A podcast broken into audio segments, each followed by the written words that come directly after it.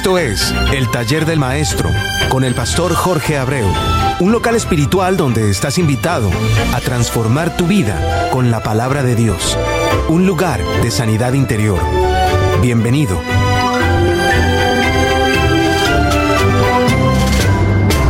Dios te siga bendiciendo grande y ricamente, hermano, hermano mío, que sean sintonizados con tu programa, dado por Dios, el taller del maestro y auspiciado por la nueva Pasión de Cristo y llevado al aire por JADNAC Radio. Esta mañana te, damos la bienvenida. Soy tu hermano y amigo Jorge Abreu. La única forma que tienes para ponerte en contacto con nosotros es a través del taller de maestro 67 arroba gmail.com o encontrarme en, en Facebook a través de Jorge Abreu, mi propio nombre. Hoy vas a encontrarte con, con letras de alabanza dadas por Dios a los cantautores y, llevada a tu ser a través de esta emisora para que no solamente tu fe crezca, sino también tu ser interior. Por eso, que Dios te siga bendiciendo grande y ricamente.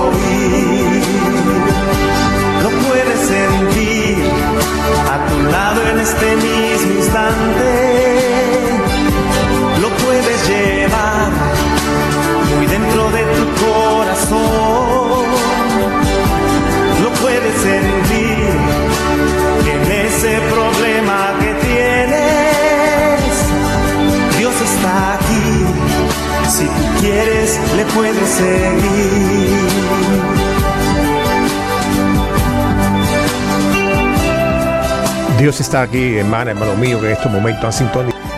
Y te digo que, que solamente Dios no está aquí solamente. Dios navega en el aire para los corazones de cada uno de nosotros. Dios navega en el aire para cada uno de los corazones que en este momento quieren entregárselo a Él. Dios está en tu vida, Dios está a tu lado.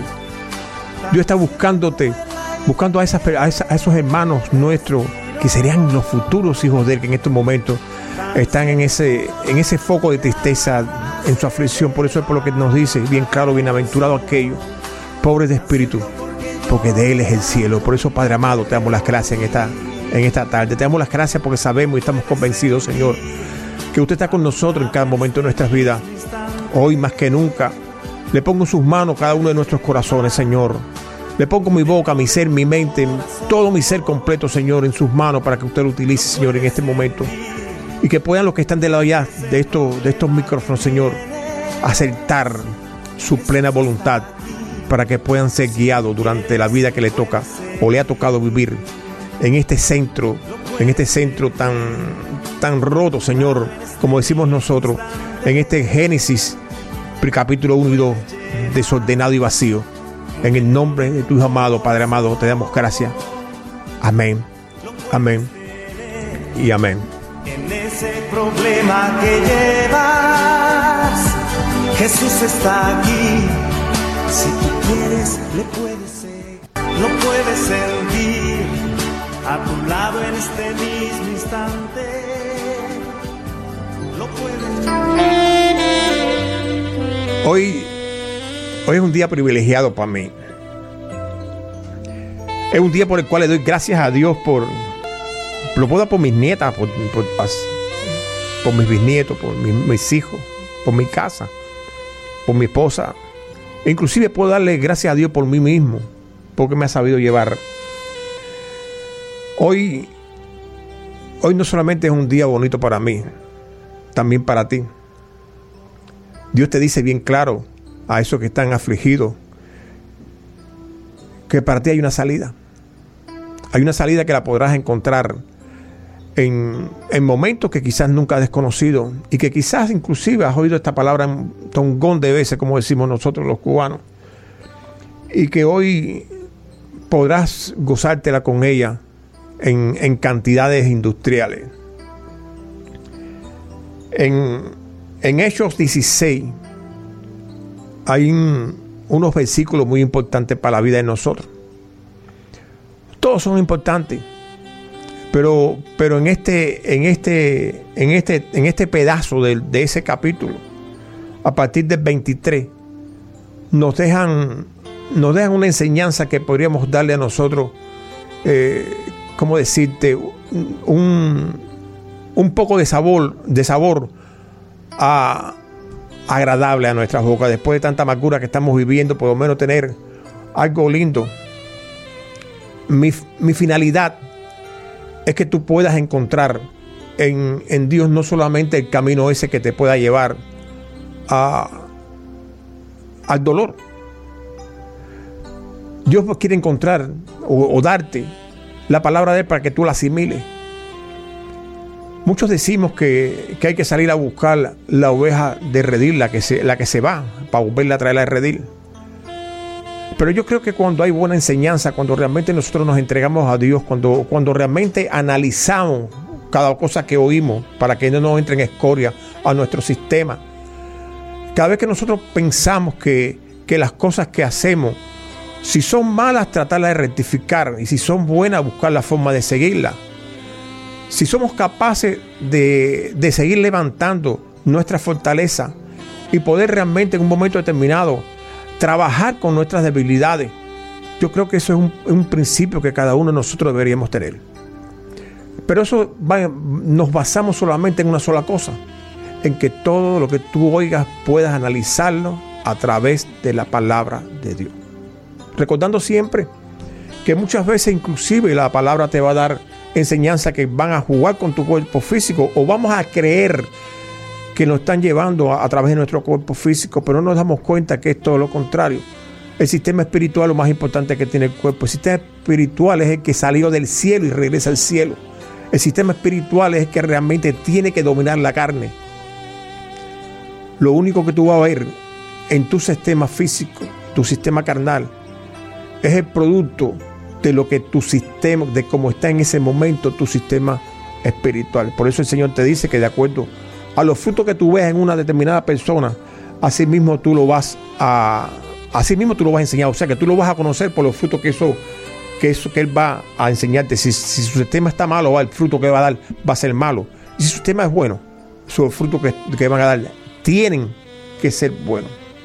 Bueno, el, 16, el 13, perdona, el 16-23 nos dice, después de haberle azotado mucho, lo echaron a la en la cárcel, mandando al carcelero que lo guardara con seguridad, el cual recibió este, este mandato, los metió en el calabozo de más adentro y les aseguró los pies en el cepo.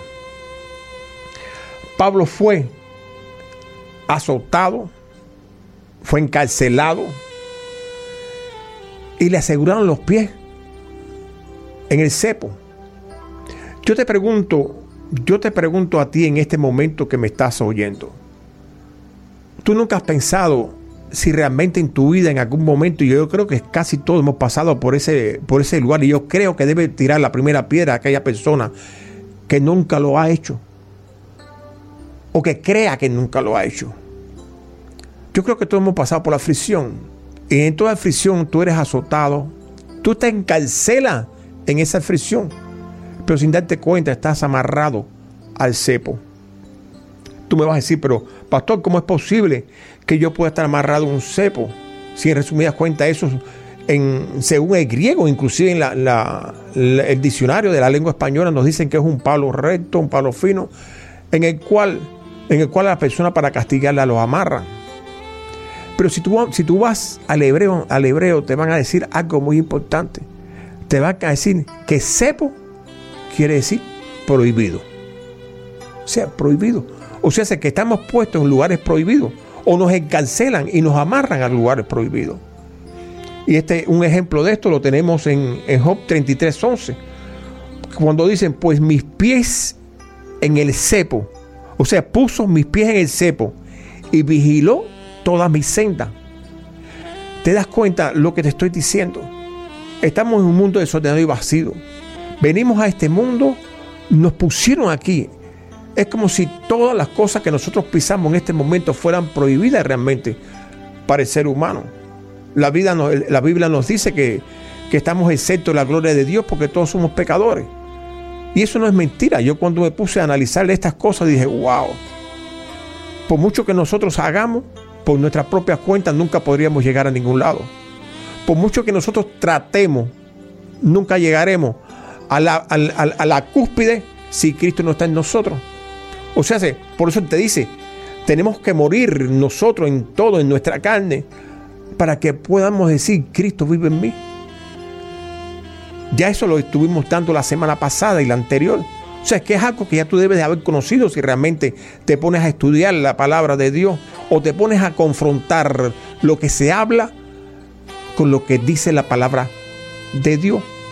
Ahora bien, yo me puse a pensar, yo dije, bueno, nosotros, el, el Job dice que él pusieron sus pies en el cepo, o sea, pusieron sus pies en lo prohibido y estuvieron vigilando cada uno de los caminos para ver qué cosa es lo que, por dónde cogía, qué cosa es lo que hacía. Entonces eso es señal de que hay caminos buenos y caminos malos. Caminos que tenemos nosotros que saber escoger, pero ahí tenemos un problema. Nosotros no fuimos creados para, para lo malo. O sea que nosotros realmente no sabemos escoger las cosas malas. Las cosas malas nos las ponen a nosotros en, nuestra vista. Y como tentación y desgraciadamente muchos caminos son de mentira. Son de mentira. Y, esa, y, nos vamos por ese camino y en ese camino se nos convierte todo en un desastre. Pero entonces, entonces yo empecé a pensar, cuando nosotros vamos a buscar caminos eh, errados, caminos malos, lo primero que buscamos son las adicciones. Y yo me puse a pensar en, ese momento lo que Dios me estaba poniendo en el corazón. Yo creo que todo lo que vaya contrario a la palabra de Dios es una adicción. Todo. Porque todo, todo camino que vaya contrario a la, palabra de Dios te separa del amor de Cristo.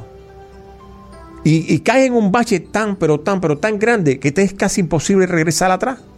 O sea, que en ese momento, aunque tú no lo quieras, tú estás siendo azotado por, esa, por ese flagelo o esa, o, esa, o esa fricción que tú tienes en tu vida. En ese momento, sin tú darte cuenta, estás encarcelado.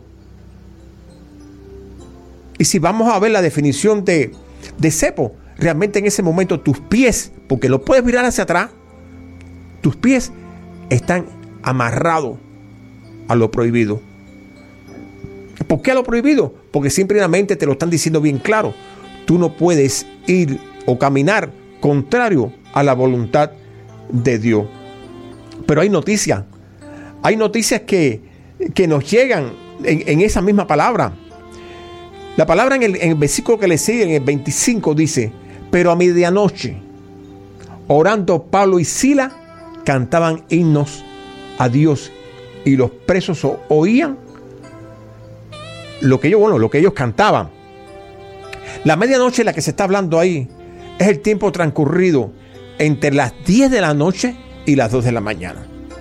Yo no sé si a ti te pasa lo mismo, pero yo creo que en la mayoría de las aflicciones, en, esa, en eso que ya, ya están metidos, como le dijeron al carcelero, lo metieron a Pablo y a Sila en la parte más profunda de la cárcel.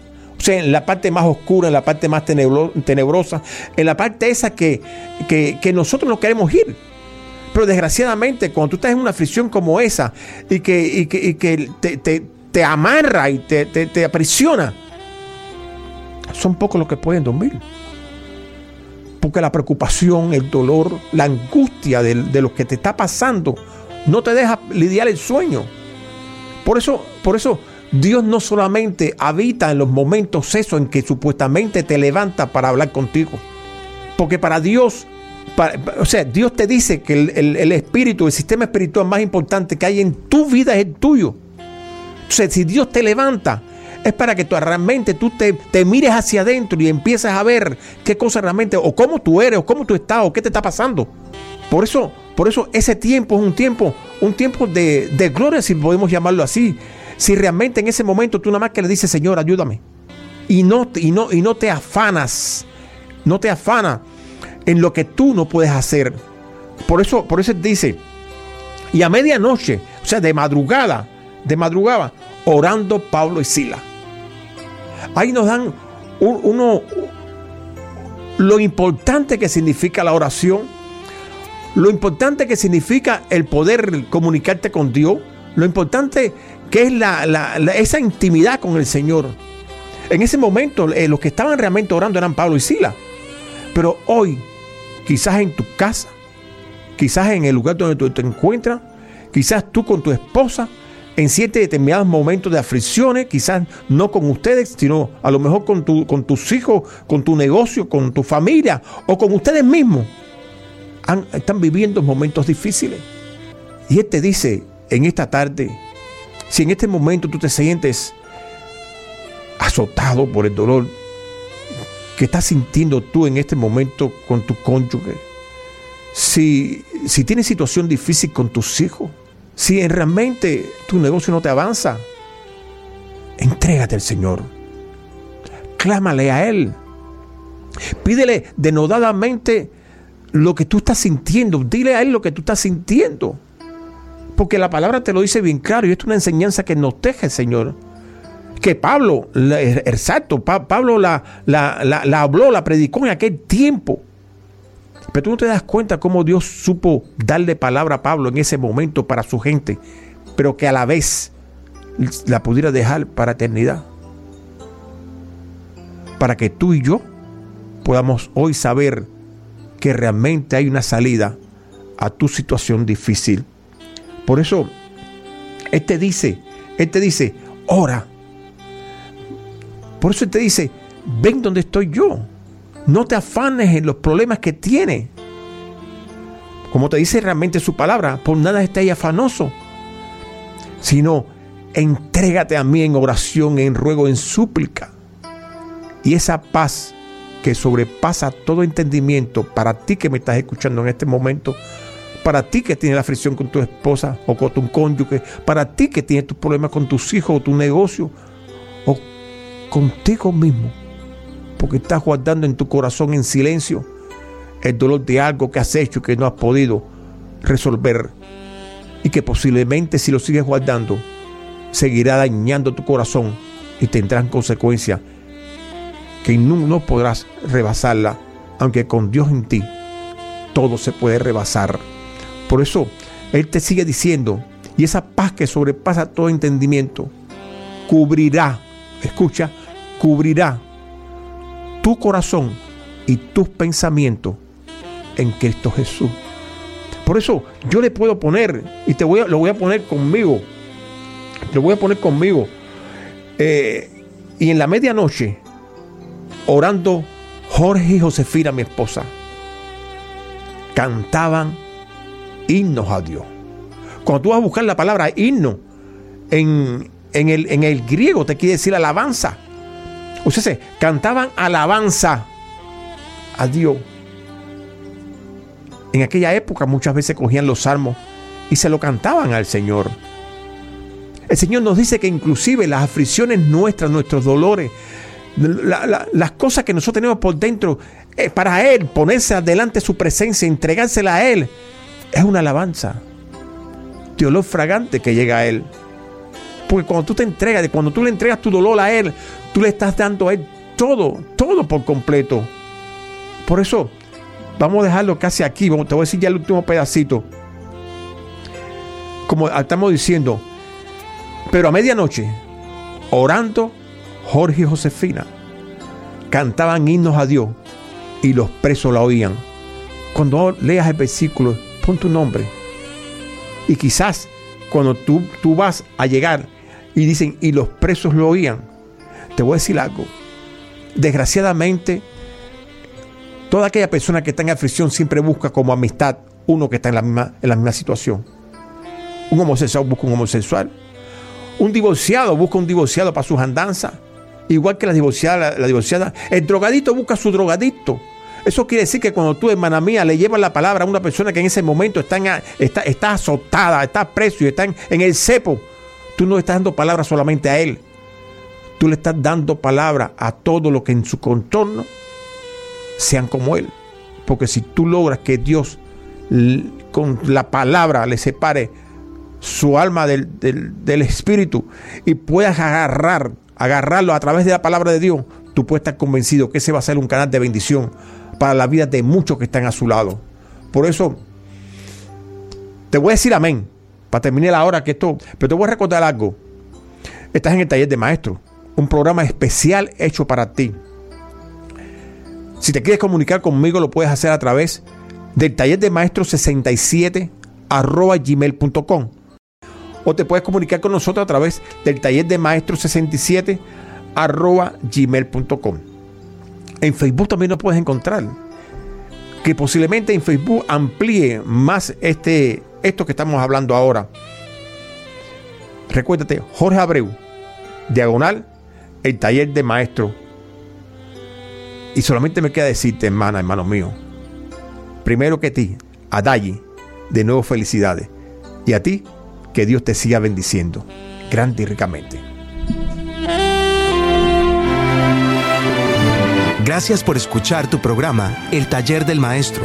Nuestra cita es la próxima semana a esta misma hora.